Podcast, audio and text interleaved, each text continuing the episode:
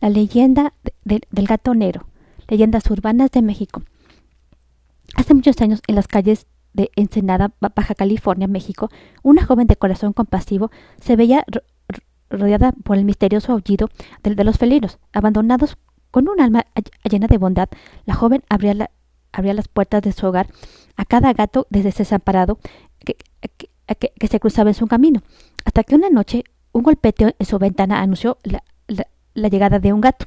Completamente de, completamente de enero, con, los ojos de un, de un amarillo intenso. Incapaz de resistirse, la joven permitió al gato entrar en su casa.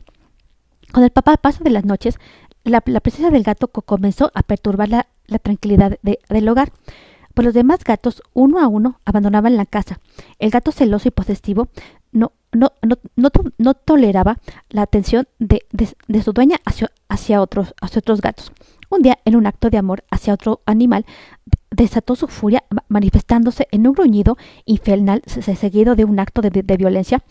Con una mirada que, refleja el, el, abismo de, del inframundo y, con un, y con una ferocidad sobrenatural, la, atacó sin, la atacó sin piedad, arañándola y asfixiándola con su cola como si fuera un demonio en carne y hueso.